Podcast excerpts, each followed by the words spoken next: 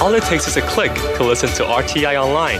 Get exercise for your finger and exercise for your mind at english.rti.org.tw. Welcome to Radio Taiwan International. I'm Leslie Liao, and coming up this hour, I have Ear to the Ground, where Andrew Ryan brings you some sounds from Taiwan.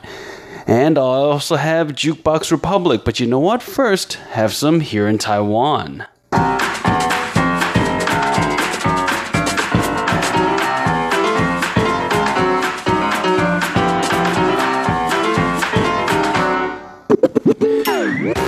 Here in Taiwan. Today is Monday, November 11th. I'm your host, Leslie Liao, and joining me today is Mr. John Van Trieste. Hi there. And Paula Chow. Hello. On today's agenda, a convenience store in an uncanny and unconventional place. Next, politics, especially around election season, which is right about now in Taiwan, can get quite nasty and negative. Well, we have a few people here looking to change that. And the Rugby World Cup recently took place, but you can't re- you couldn't really feel it here in Taiwan. Someone is trying to change that. All that more coming up on here in Taiwan. All right, guys. So let's talk about right now the um, this convenience store. Convenience stores are an important part of our life uh, in Taiwan here. Maybe the most important part of our lives. Yes, we can't live without convenience stores. Yes, and um, so what's going on, Paula? I hear about this special convenience store that you're telling me about. Right. Well, the Hualien Funeral Parlor has recently opened a convenience store inside the funeral parlor because that's because the funeral parlor has an empty room, and also because um, consumers um, they want to make things easier and more convenient for consumers. For consumers, I'm, I'm talking about those who attend um, funerals there because according to the Hualien Funeral Parlor, about 100,000 people, you know, attend the funeral um, uh, you know, there. So, um, and the nearest, um, the nearest shop or the nearest convenience store is about one kilometer from the funeral home. So that's Gasp. the, right. so that's the reason why they decided to, you know, open the convenience store there. However, of course, the convenience store, uh, similar to other convenience stores around Taiwan, um, that um, store also um, sells um, you know coffee, snacks, and stuff like that. However, uh, Discount re- coffins. no, Discount coffins, not discount coffee, but in response to public demands, it also um, sells two um, very special items that items that you don't normally see at regular convenience stores. One is white rice, and the other i- one see is white rice at convenience stores. They sell bags of it at the Mm. Really? one near me. Yeah, the I, Family Mart I near didn't me know has that. it. Just white rice? I mean, in bags. Yeah. No, no, no. A cooked white rice. Oh, cooked white rice. rice. Okay, I They- understand what you yeah, mean they, they sell cooked white rice and also duck eggs because those two items are for you know offerings you know for the deceased. yeah, there are Right. eggs, but not usually of the duck variety. Right. So so that convenience store is kind of different, and also well, since its opening has been um, you know has received enthusiastic response from the um, consumers. I imagine so because we should stress this. A kilometer to go to a convenience store in Taiwan is like it's like somebody needs to call the authorities about this. Yeah. We're in a Yes. deprived area. Get Bono Right. on the line. You know, we need a benefit concert Right. for these people. 100 meters is is unreasonable. Right. I've I've caught myself deciding which convenience store to go to based on which side of the road I'm on. Yes, so in my I don't feel like crossing the road. right in my I don't wanna neighborhood wait for there the are light. three convenience stores, all within walking distance. Oh, I have like five. right. You're deprived, Paula. but anyway, Someone should have a benefit concert for you. Yes, there's another big difference because whenever you go to a convenience store, uh, you know, people there would say "欢迎光临," welcome, and when you you're done the shop shopping, they would say "thank you for coming," or in, but that convenience store in the um, you know um, funeral parlor. you know, you won't hear anything like that because they don't want, to, they don't expect to see you again. So do they greet you with stony silence? oh. Right? It's kind of creepy, so you won't hear anything like "welcome" What do they or say? "thank you for coming. you coming." rang. You rang.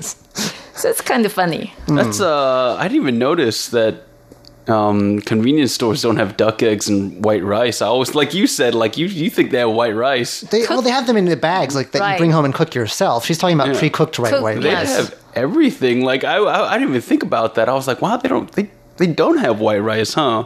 Or and then it's news to me that they don't have duck eggs. I just assumed that they were always going to be in there. They have a bit of everything. You Mm. can find anything you need at three in the morning, which is why it's very disconcerting to have to like if you can't find one around you, you're really in trouble here Well, in Taiwan. Like you said, right? It's one kilometer. You're just like call the police. Yes. I mean, this is weird. Like, you know, we're in a deprived area. Get the UN involved. I mean, In the, in the mountains, I can understand. There are some remote areas. Even some of the feel remote areas have a some of them have a 7-Eleven. fair number of them. Yes. you know, the most remote 7-Eleven I've ever seen, or the remote convenience store, is up in uh, Taroko Gorge. It's Oh, well, that's a- all the way up there. That's a tourist spot, though. There's lots of people passing through. it blows my like the logistics of it just blow my mind. but yeah, I mean, I mean, it, it does feel like you know there should be some relief fund for these places. that too.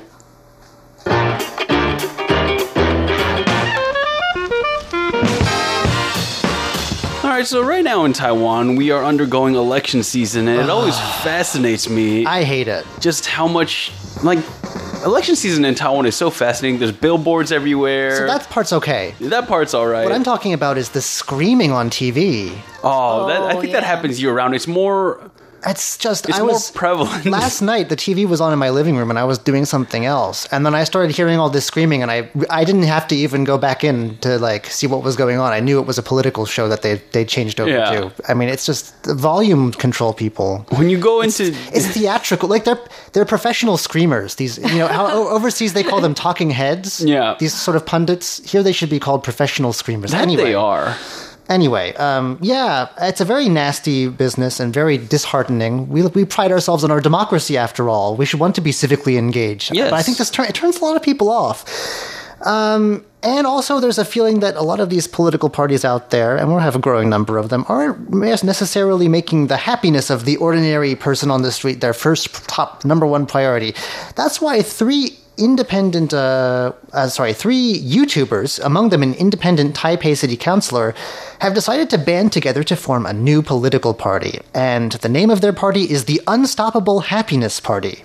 Oh, that's good. I'm going I to like vote that. for, for the party. Um, well, pay attention because they may need your help if you're interested. But first, a little background on them.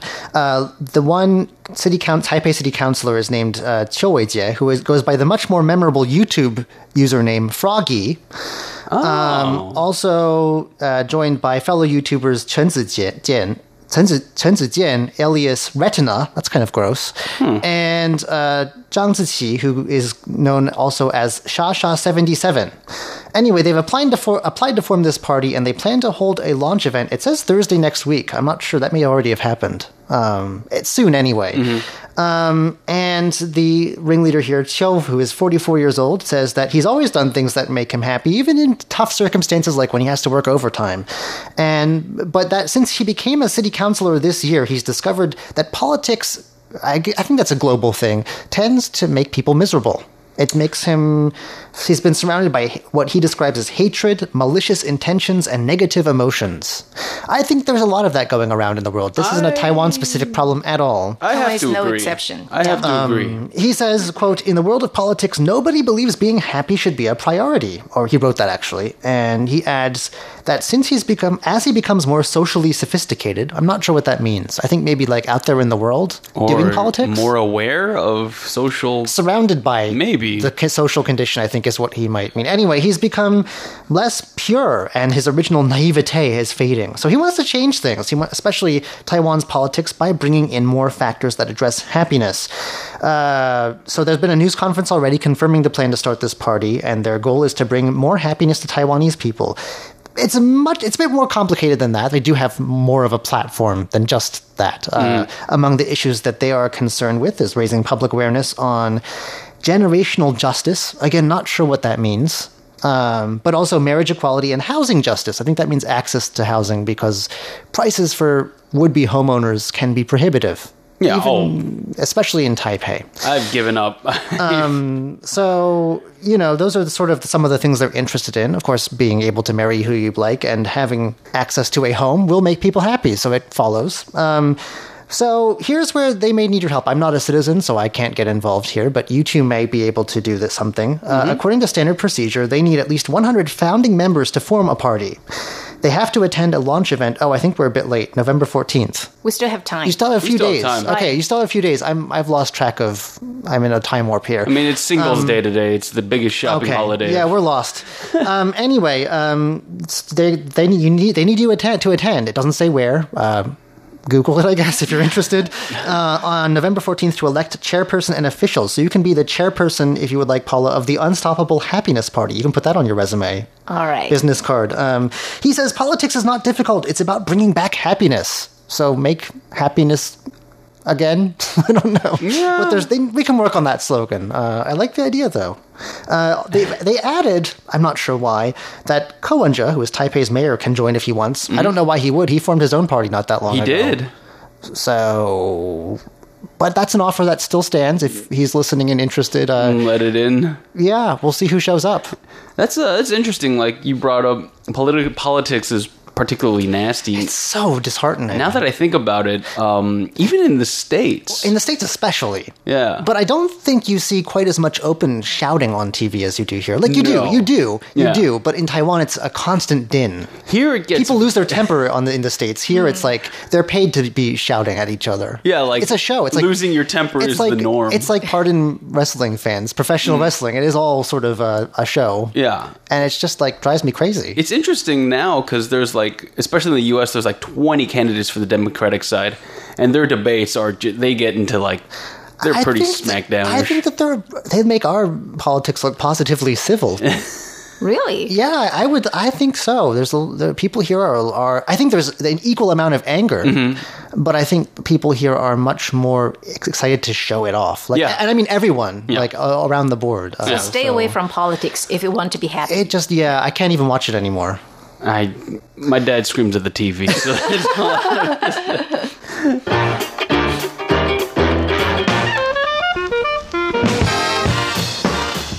with all the uh, international sporting events going on, the Rugby World Cup recently took place, but you couldn't really feel it here in Taiwan. In Taiwan right now, we have the uh, Premier 12 Baseball World Championship. Yeah, Championship. baseball's much more a thing. People were into it. People were really into the World Cup, even though Taiwan wasn't in that. I don't think we have much of a chance there. Yeah, but um, the Wo- Rugby World Cup took place and South Africa won. It was, It was a in huge Japan, deal. and next door, actually, apparently, uh, that like rugby is a trending thing now. Yeah. Yeah. So someone in Taiwan is not just well, you know there is a group looking to make politics happier. Now there's a group to make rugby more mainstream. So Paula, tell us about this. right. because- Combine the two. yes. We, we, I would love to see.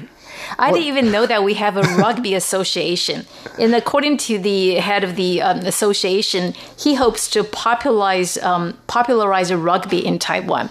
He said that Taiwan. Um, um, Taiwan's first rugby team actually was established in 1923 by a physical education teacher um, at a high school um, in Danshui, and that teacher um, is known as the, the father of Taiwan's rugby. But rugby has never been a popular sport in Taiwan. But you know what? In 1998, Taiwan won a bronze medal at the Asian Games in Bangkok. And, and in 2002, Taiwan also won a bronze medal at the Asian Games in Busan, South Korea. So we actually, you know, did pretty well.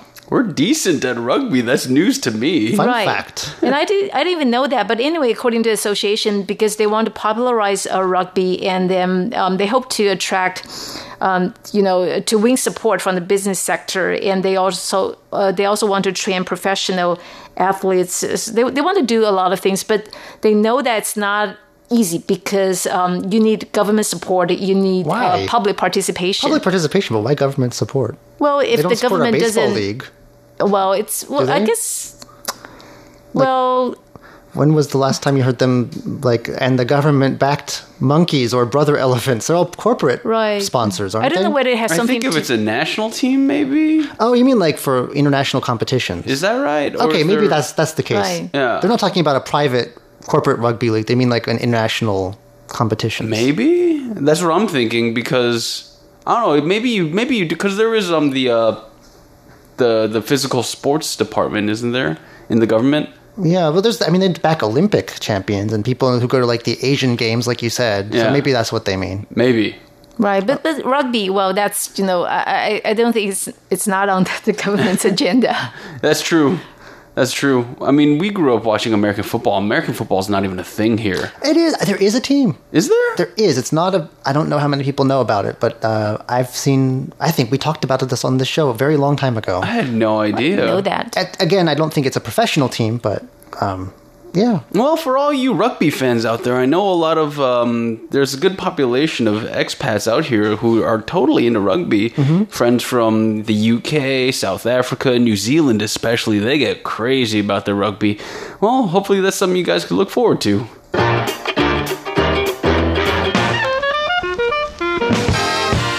All right, Taiwan's known as a pretty good tourist destination, and uh, however, apparently you could always improve upon a good thing. So there are suggested changes to how Taiwan should operate or cater to tourists. Yeah, there's a lot of work we have to do. Well, here's the good news, first of all. In Asia, we are in the middle of everything. And uh, we have good brand name recognition. We're the friendly neighbors. Right. You know, people come on over from, I think, Japan and South Korea, but increasingly from Southeast Asia as well. Uh, China, not so much these days. It used to be. But uh, anyway, that's a different story.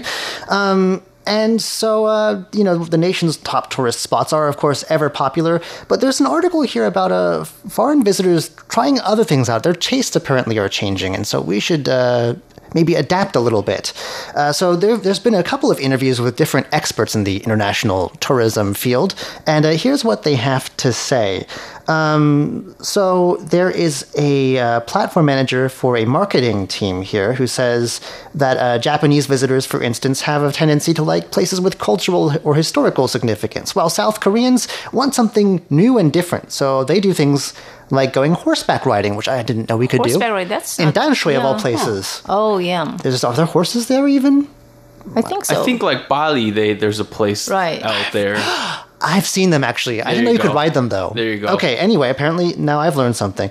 So. Uh, you know, so we have a, a, already some different uh, trends that we're noticing here, uh, and again, it says that uh, it's important that we, you know, these are two of our biggest markets. We need to cater to them more in their own languages because apparently that's something that's important to them. When it comes to tourists from beyond Asia, uh, we have a completely different set of problems uh, that Oh, we have to wow. catch. So when it you know when it comes to catering to, to you know our neighbors, we need to focus on their languages and. Uh, uh, the sorts of individual, each country has its own patterns. Uh, overseas, things are much more difficult because people just sort of think of us as a high tech hub or a place where everything used to be made. Um, like a big factory, basically, and and I can see that. So the very thing that makes us so popular among our fellow Asians, uh, cheap flights, clo- close distances, and uh, good, you know, exposure to Taiwanese culture, is the exact opposite is true when you go further afield. I can only speak about Western countries, but like you know, uh, if you're trying to get there from like my hometown, for instance, I mean, eh, people coming to this part of the world, it's very expensive and of a long way, and it may be if you do it at all a once in a lifetime thing. So you're going to go to somewhere like. I don't know, uh, the Great Wall, or on a beach in Thailand or Bali, for instance, or you know, uh, some people people will at least have some image in their head of that. Uh, but because it's, we're further away and harder to get to, uh, people have less of an image about us. We need to do some more promotional branding. I think we definitely have. A, there's a strong case to be made for why you should come here.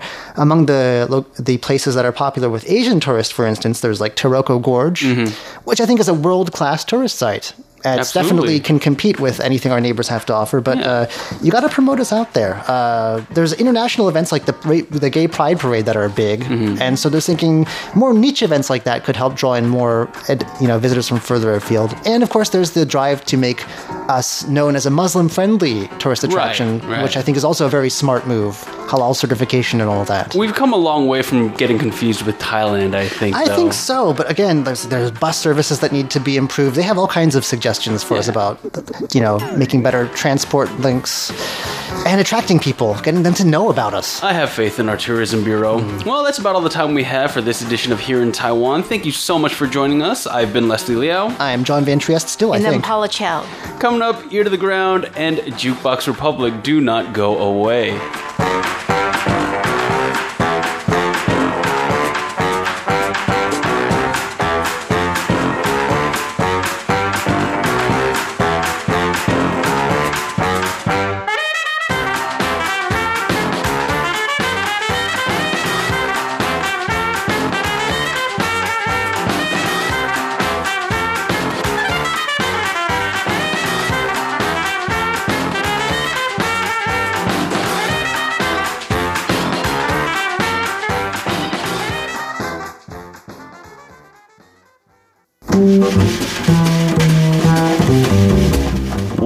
is the sound of ice cream? Wait a minute, you say there's no sound for ice cream. Aha, you're right. But there are sounds that are associated with ice cream, and they're different in different countries. I'm Andrew Ryan, and in today's Ear to the Ground, join me as we go in search of some ice cream. 贴紧台湾的羊耳朵，an ear to the ground。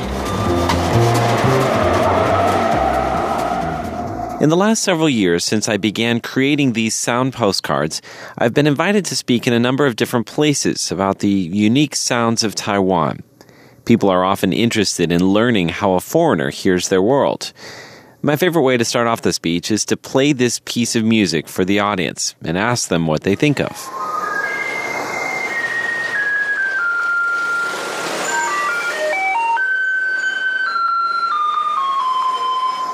People instantly yell out "Lissita" or trash truck. And of course, they're right. This is the sound that Taiwan's trash trucks make. They laugh when I tell them that many foreigners think it's the sound of the ice cream truck. I'll admit it, when I first heard it, I was also tempted to go out into the hot Taipei weather and make a purchase myself. But of course, I don't think I'd want to buy what that truck was selling. The next thing I ask the audience is so if that's the sound of the trash trucks in Taiwan, then what kind of a sound does your ice cream seller make? Again, I get an excited response. This time the audience yells out, ba boo, ba boo. And by ba boo, ba boo, they mean this. Of course, I tell them that the bicycle horns make me think of goofy clowns, or maybe kids on bikes, but more often than not, clowns. This horn sound is so common here in Taiwan, and apparently it's only used by ice cream sellers. So now even the ice cream itself has become known as babu babu, and everyone knows what you're talking about when you say that. It's also the inspiration behind today's sound postcard, which is of the sound, or more specifically, the onomatopoeia, which became the name of a frozen dessert.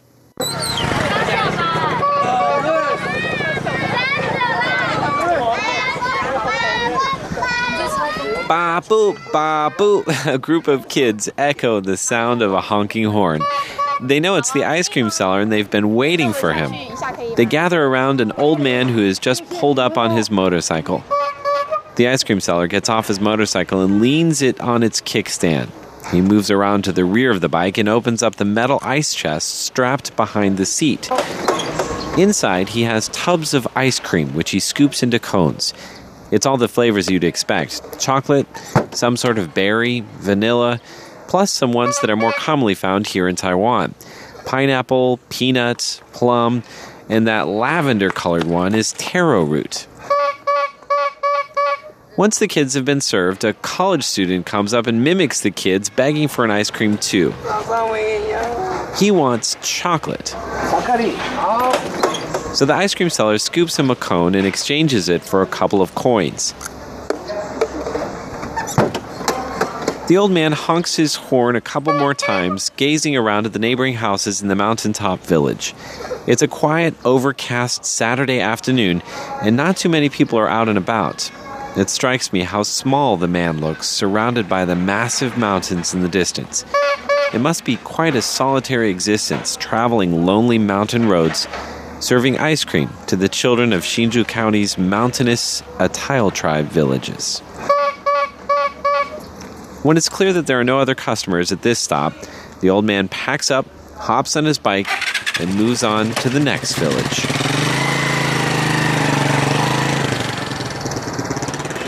The caption on today's sound postcard Babu Babu, the call of the ice cream man, Saturday afternoon on a mountaintop in rural Taiwan.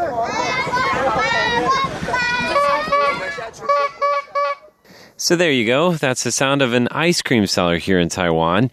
I hope that will prevent you from uh, chasing after trash trucks like uh, many of us foreigners have done in the past. Although most of us don't admit it. Thanks so much for joining me for today's adventure into the sounds of Taiwan.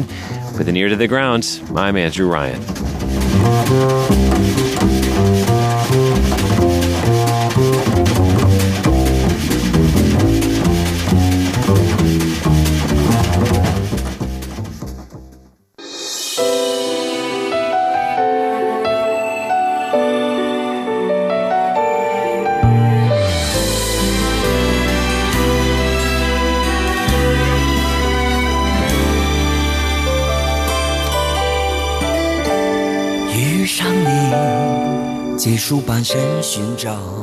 You just tuned into Jukebox Republic. I'm Shirley Lin.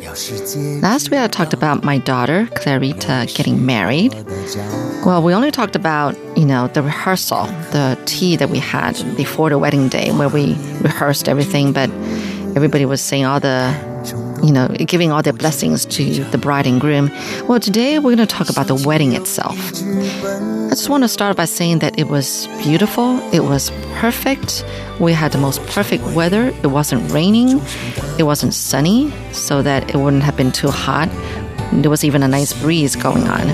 Um, it was just everything my daughter wanted to be. Just perfect. That's the name of the song. 完美.插满了皱纹的手，轻抚我的胸口， 那温柔好比年轻的时候。你让我完美，我承诺永远陪伴着你。只要你说愿意，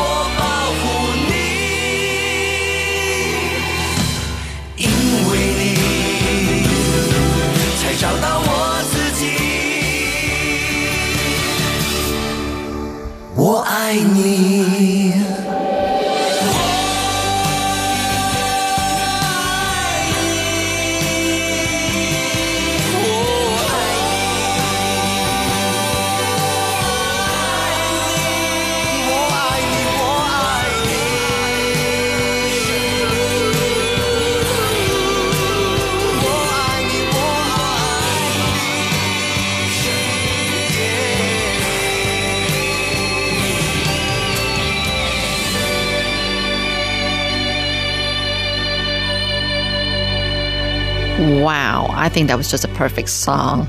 It's about a group called Grasshopper. One May. perfect. Yes, that's the meaning of the song. So anyway, Saturday morning, um, at about 10:15, uh, the best man came in a car decorated with red ribbons on top of the car and doorknobs to pick up the bride, um, my older daughter, who's one of the bridesmaids, and me.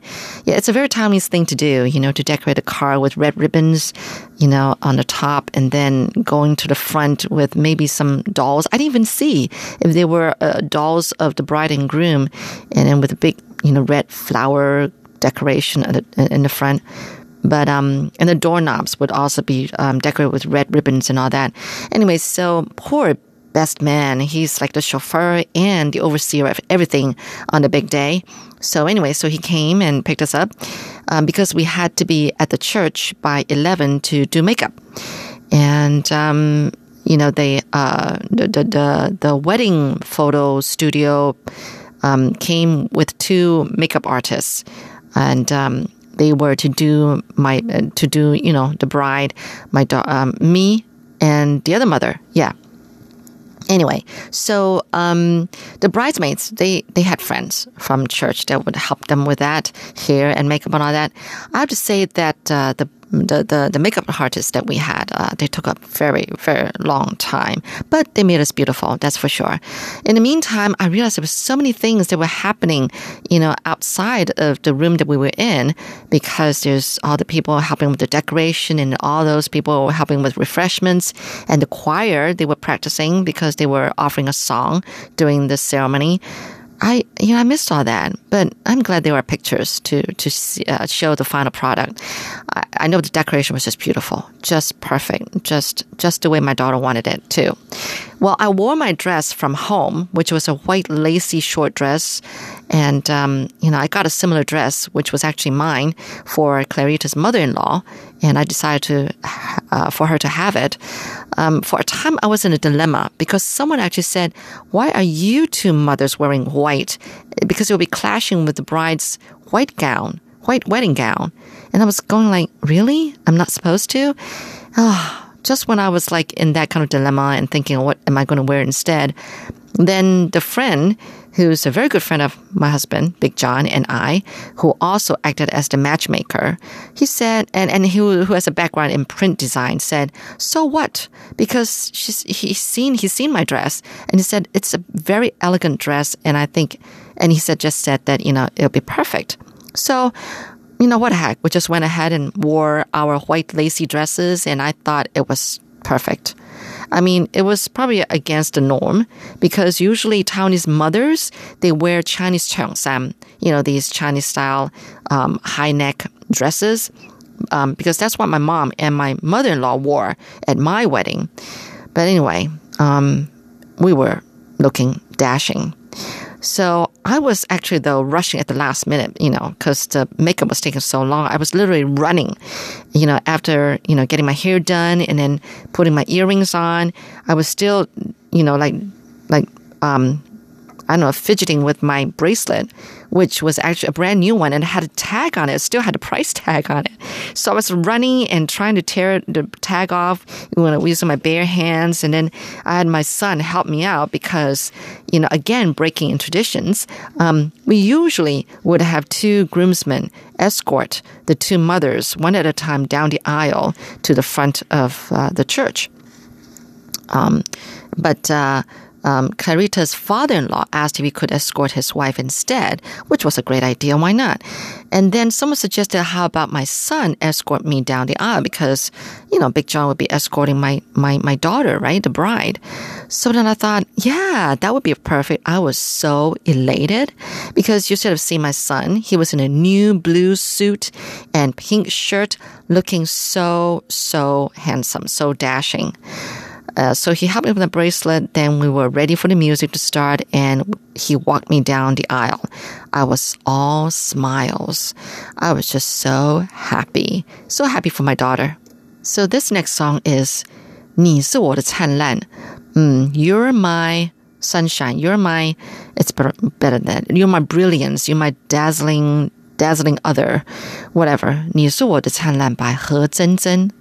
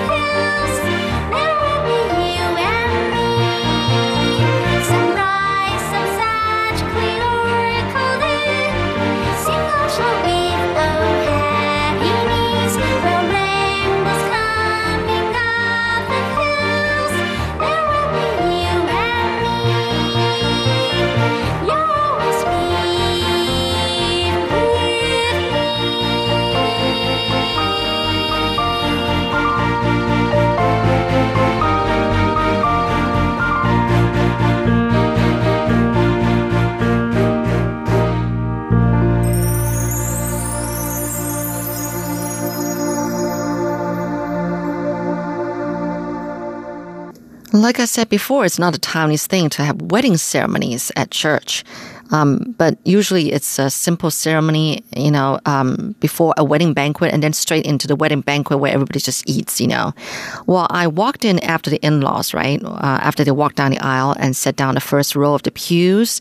Next, both mothers were handed candles, lit candles, and we walked the way up to the altar to light two other candles on the altar. It's like we gave birth or life to the bride and groom. So you see, somewhere in the middle of the ceremony, the bride and the groom were together light one big candle in the middle to signify their lives becoming as one. Anyway, after we did this candle thing, then the groomsmen, groomsmen came in one by one to music. They had nine groomsmen, and that meant nine bridesmaids. So after the groomsmen was the pastor, and then the groom trailing behind. Everyone just cheered and shouted, you know, and um, yeah, and whistled when my son-in-law came in. Then the bridesmaids came in one by one with my older daughter as one of the bridesmaids, like I said. She actually flew in from Shanghai just for the wedding. After that were 10 little flower boys and girls. They were running around everywhere, but Clarita said that's how she wanted it, just for them to just run around and run down the aisle, you know, or, or dabble down the aisle. But anyway, so then they closed the door and then they opened it again to show my husband, Big John, um, escorting my daughter uh, down the aisle. She was just dazzling. After all that was just a daze. Um, there was a slideshow of the two of them, the bride and groom, growing up from babies to adulthood, then how they started dating, and then the proposal. Well, actually, maybe the proposal wasn't in the slideshow. No, no. Um, anyway, uh, she decided that they would have their own personal vows. They will say their own personal vows. Uh, she actually convinced her husband, her now husband, to write his own as well. See, we usually would have the pastor who would read something from the Bible and then they would each repeat after him, you see.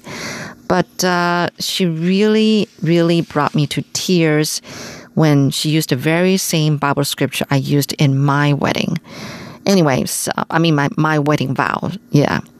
Um, I, I have to mention here too that she got the same kind of wedding dress that I had, the fitting kind with lace on the bodice, kind of like mine. You know, I'm just glad that I mean so much to my daughter. I know that my daughter was enjoying it all. She was looking so happy, more than shy because she normally would be shy at occasions like this. I know was I know I was all smiles. Um, but you know, for those many hours of smiling, I know they were real smiles, not fake ones put on, you know, for picture taking. Anyway, I was just all smiles. I was really enjoying it all and being just happy. Now, that wasn't the end of the day because then we had a banquet afterwards in the evening. So, more on that next week. Thank you so much for tuning into Jukebox Republic. I'm Shirley Lin.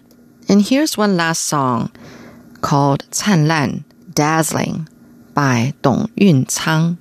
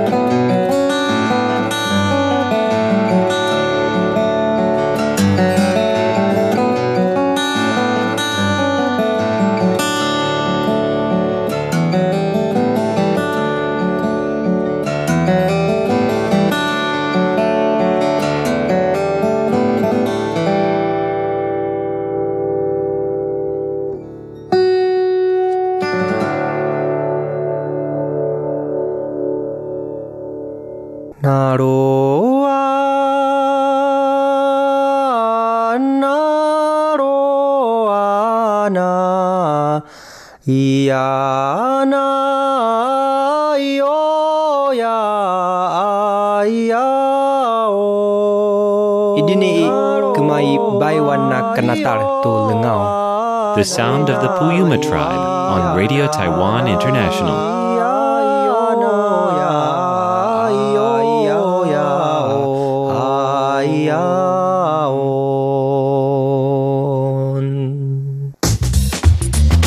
Hey, what are those buttons on RTI's new website for? Those are for Facebook, Twitter, and other social media. You can share RTI content with the click of a button. You mean like this? Yep, just like that. Visit english.rti.org.tw.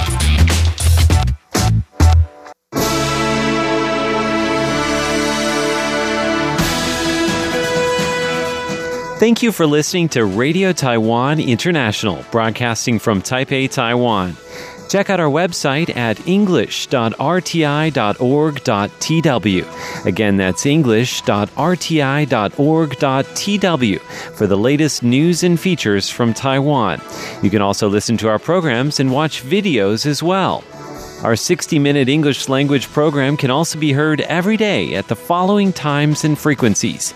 In southern China and South Asia from 1600 to 1700 UTC on 6180 kHz. Again, that's in southern China and South Asia from 1600 to 1700 UTC on 6180 kHz. And in Southeast Asia from 0300 to 0400 UTC on 15320 kHz. Again, that's in Southeast Asia from 0300 to 0400 UTC on 15320 kilohertz. We'd love to hear from you. Please send your comments to PO Box 123 199, Taipei, Taiwan. Again, that's PO Box 123 199, Taipei, Taiwan. Or send an email to rti at rti.org.tw. Again, that's rti at rti.org.tw. Also, visit us on Facebook. The address is fb.me forward slash Radio Taiwan International. Once again, on Facebook, we're located at fb.me forward slash Radio Taiwan International for videos, photos, and news of interest from Taiwan. Thank you once again for listening to Radio Taiwan International.